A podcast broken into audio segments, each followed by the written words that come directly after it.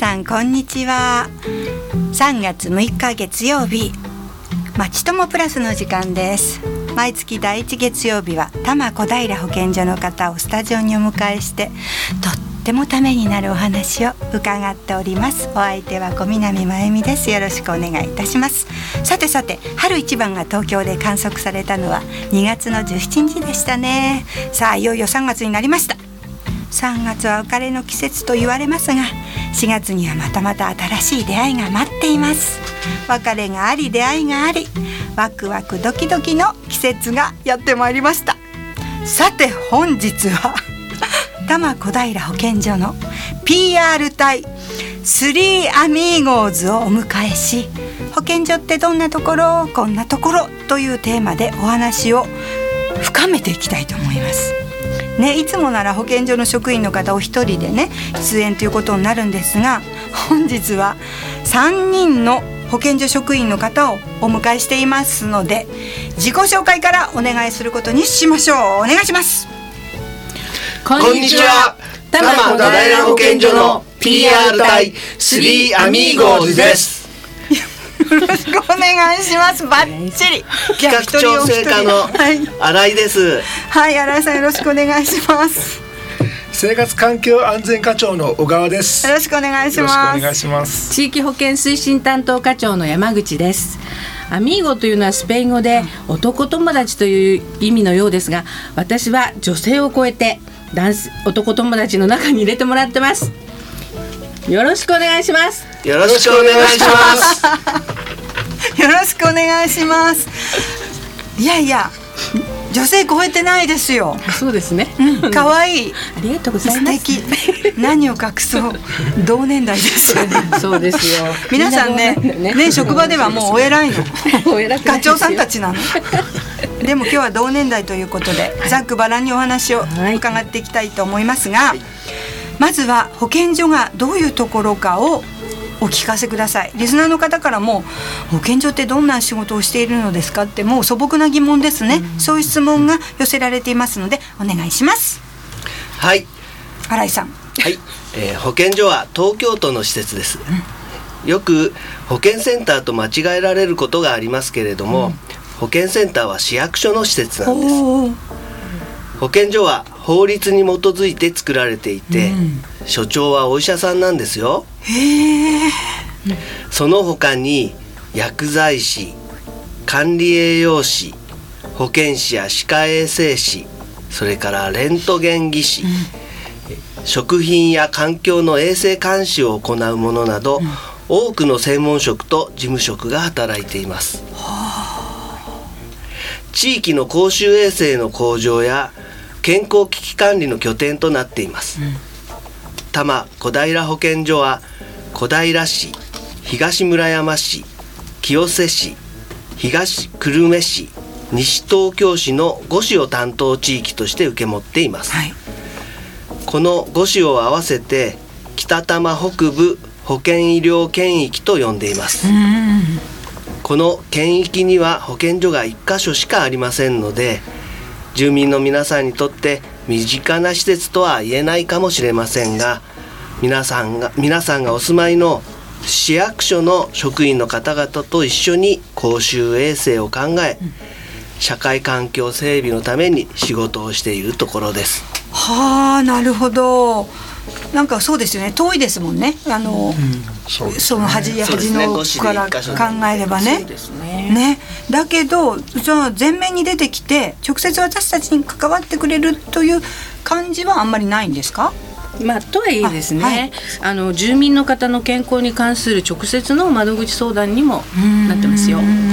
えー住民の方はが一番相談しやすいっていうところは、まあ市役所なんだと思うんですけれども、まああの専門的な相談ですね。はい。えー例えば難病というあの病気があるんですけれども、はいはい。そういう原因不明で治療もなかなか難しい病気や、あと、まあ、心の病気とかですね問題を抱えている方がまだ相談先が見つからないみたいな時には保健所がお受けしてます。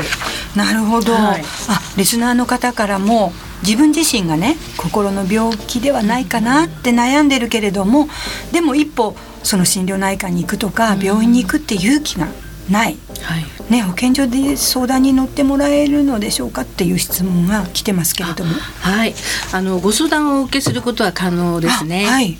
あのまあ保健所はですね、うん。心の相談日っていうのを開設してるんですよ。はいはいでそれはね日時が決まっているので、まあまずはですね、うん。お電話で、あの地区担当の保健師とはい。お話をしていただくことになりますね。はいえー保健所の他にも、まあ、お住まいの先ほども申しましたが、うん市でも相談していただけますので、まあ、自分が話せそうな相談窓口っていうのを見つけることができるといいですね。はあわかりました。じゃあ、はいおとりあえずお電話をすれば、ええその日じゃなくっても、あの聞いていただけるってそことでね。うですすね。まずはお電話ください。はい、よくわかりました。はいではでは、ここからが 保健所のここが売りですよっていうところはありますか、新井さん。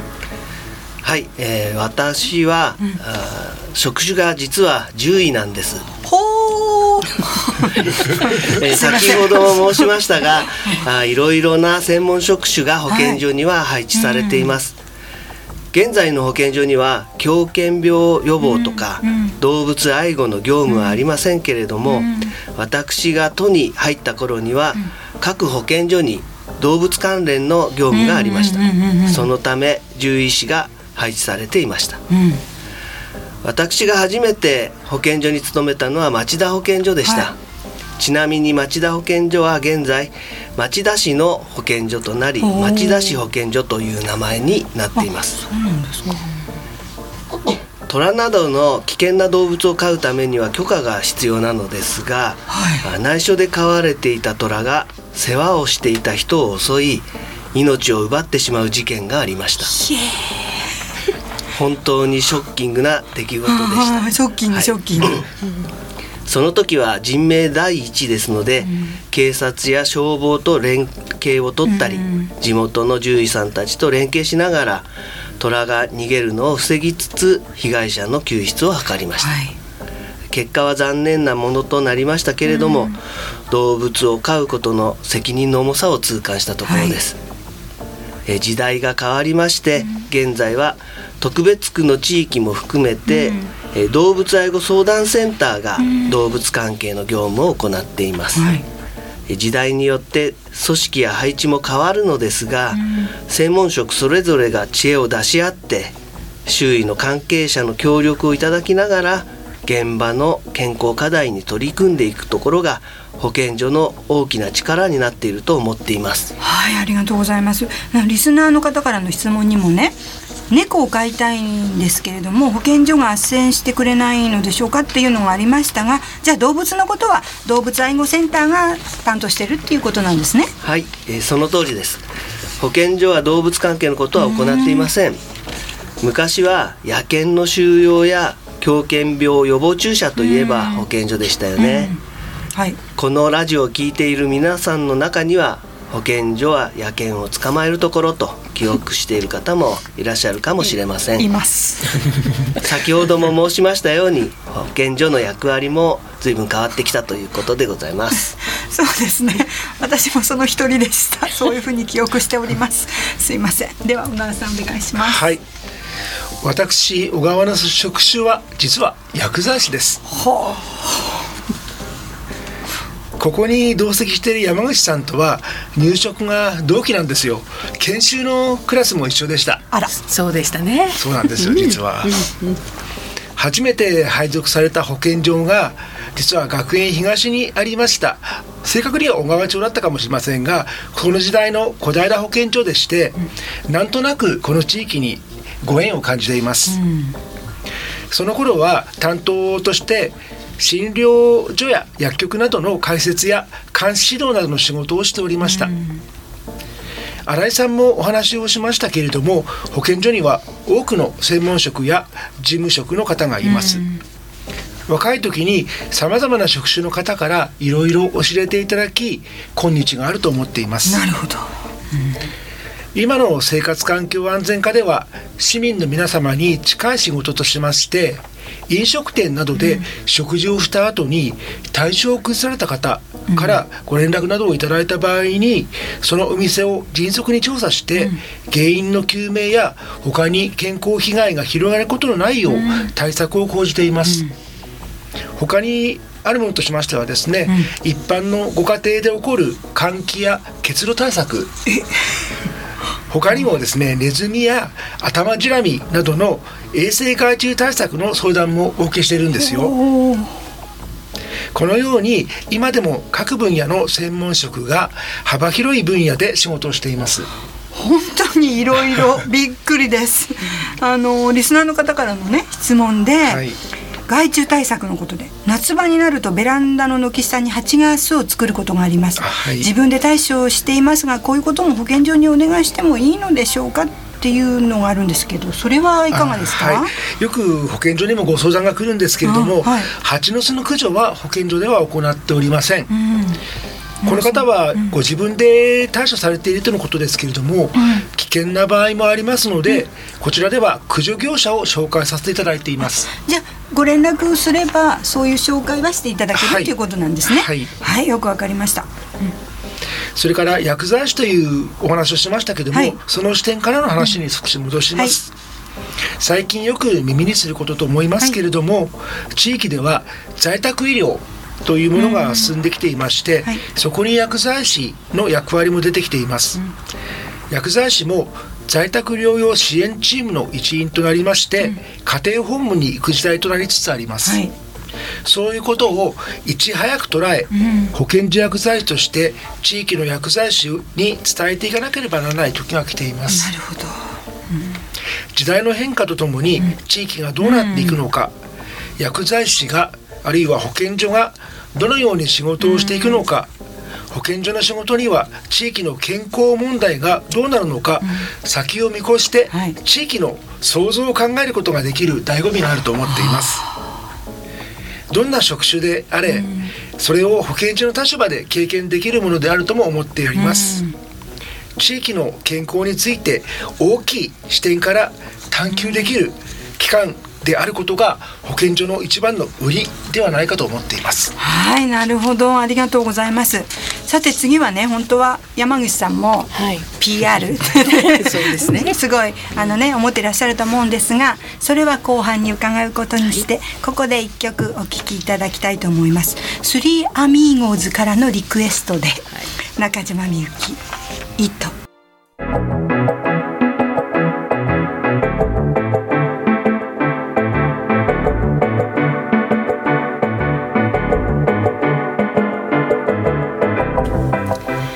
聞きいただきましたのは中島みゆきの糸でした。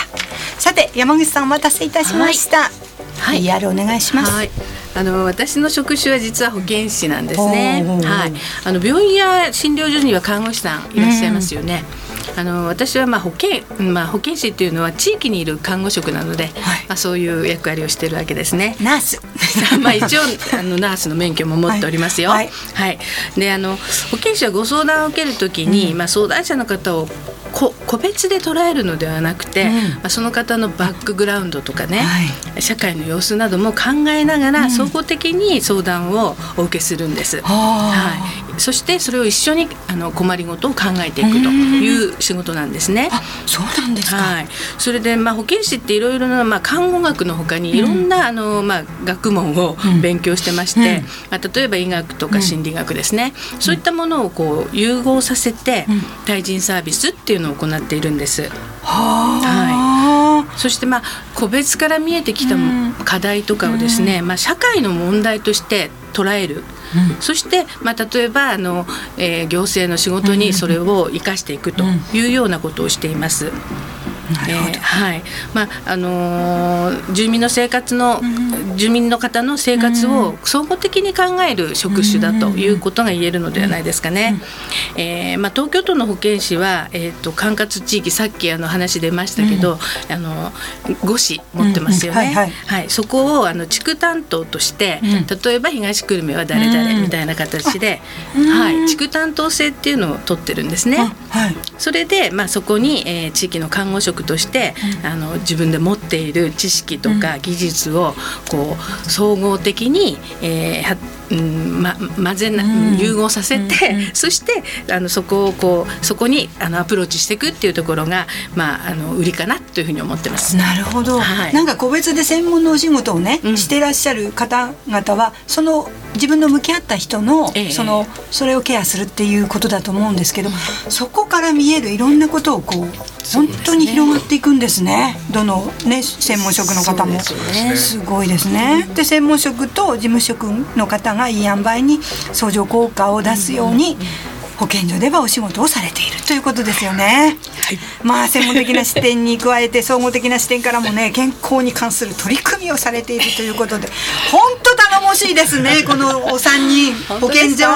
ますます頑張っていただきたいと思います。はい、さてさて最近の健康についてのトピックスとか、皆さんが思ってらっしゃることがまだまだありましたらどうぞお話をいただきたいんですが新井さん。はい。えー、ニュースでも言われていますけれども、はい、インフルエンザの流行についてお話しします、えピークはもう過ぎたようなんですけれども、まだ流行警報はあ続いております、はい、春先になると季節性のインフルエンザは A 型から B 型へと変わっていきます、えー、そろそろ B 型が流行りだしたというところですかね。そうなんですか。えー、今後も皆さんお気をつけてください。お気をつけください、えー、感染予防のためには手洗いが大切です、うんはい、えー、リスナーの皆様、うん、外出先から帰られたら丁寧に手洗いをしてくださいね、はい、えー、多摩小平保健所では、うん、ゆるキャラを作りまして、情報発信の時に使っています、はい、キャラクターの名前はアラウサギと、マスクマと言います。これが可愛いんですよね。そうなんです。可愛いご存知の方いらっしゃるんでしょうか？クリアですね。そうご存知の方たくさん増えてると思います。はい。ありがとうございますえー、そのキャラクターを使いまして、えー、作った動画が YouTube で見ることができるようになっています、はい、えー、目指せ手洗いマスターともう一つ、えー、受診する前に電話して、えー、この言葉で検索してみてもらえると非常に嬉しいなと思ってます、はい、手洗いは本当とってもためになります私見たことあります。はい、はい、ありがとうございます では次お願いいたします。小川さんはい、はい、小川です。生活環境安全課におきまして、はい、タイムリーな話題と言いますとやはり先週あ先月ですねお話ししました花粉のことですかね、うん、そうですね。皆さんなんか小川さんも花粉症なんでしょ？う、そうです。花粉症です。ちょっと声が今花粉でやられてる。花粉でそんなハスキーなとても素敵な声になってるんですね。はい。皆さんもう花粉対策はバッチリですか？うん。私の周りにも花粉症で悩んでる人は結構多いです。多いですよね。はい、本当に多いと思います。とにかくまずは花粉を体内に取り込まないこと、うん、さらに症状が出てる方に関しては、うん、症状緩和のために取り組むことが大事と言えるのではないでしょうか。はいありがとうございます。本当にそう思います。では、はい、山口さん。はいえー、皆様およおお聞き及びかとは思うんですけれども、うんはい、日本はまあ少子高齢社会ですよね、はいはいはい、でそれはもうどんどんどんどん進んでいますね、それで2025年には団塊の世代の方が後期高齢になります、はい、そういう時代が来るんですね。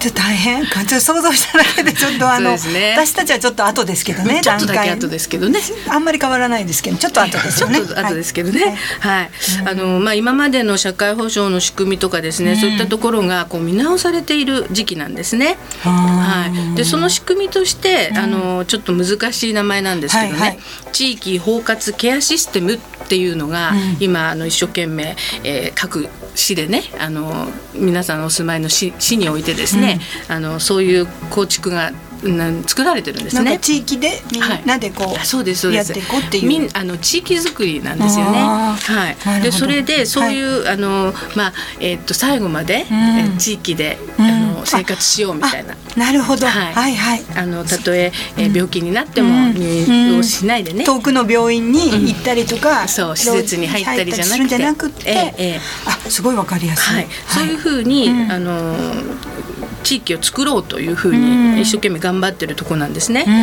うん。でまあ、それにしてもですね、まあ、その行政とかそういうあのシステムを作るということになると思うんですけど、はいはい。まあ、まず住民である私たちがですね、あのまあ、自分がどのように生きてどのように死んでいくか、そういったところをこう見つめ直さなきゃいけない時代になってんじゃないかなっていうふうに思ってます。はい、あのなかなかね忙しい中で日々の暮らしの中でその人生を見つめたり、考えたり自分の生活にこう思いを馳せるってことはあの本当に難しいかもしれませんが、もし今日この放送を聞いていただいた方がですねお一人でもその自分の人生を考えてくれる時間を作っていただけたら本当に幸いだなっていうふうに思います。ありがとうございます、はい。なんか若い時は考えられなかったけど、うん。この私たちの年代っていう一括りにしたらあれですけどね。いやねもう半分以上生きてきたと思うといろいろ考えますよねやっぱりこれからどうしようかとか。そうですね。就活とかも今ちょっとうんね、流行になってますしね、はいはい一旦立ち止まって考えることも本当に必要ですね、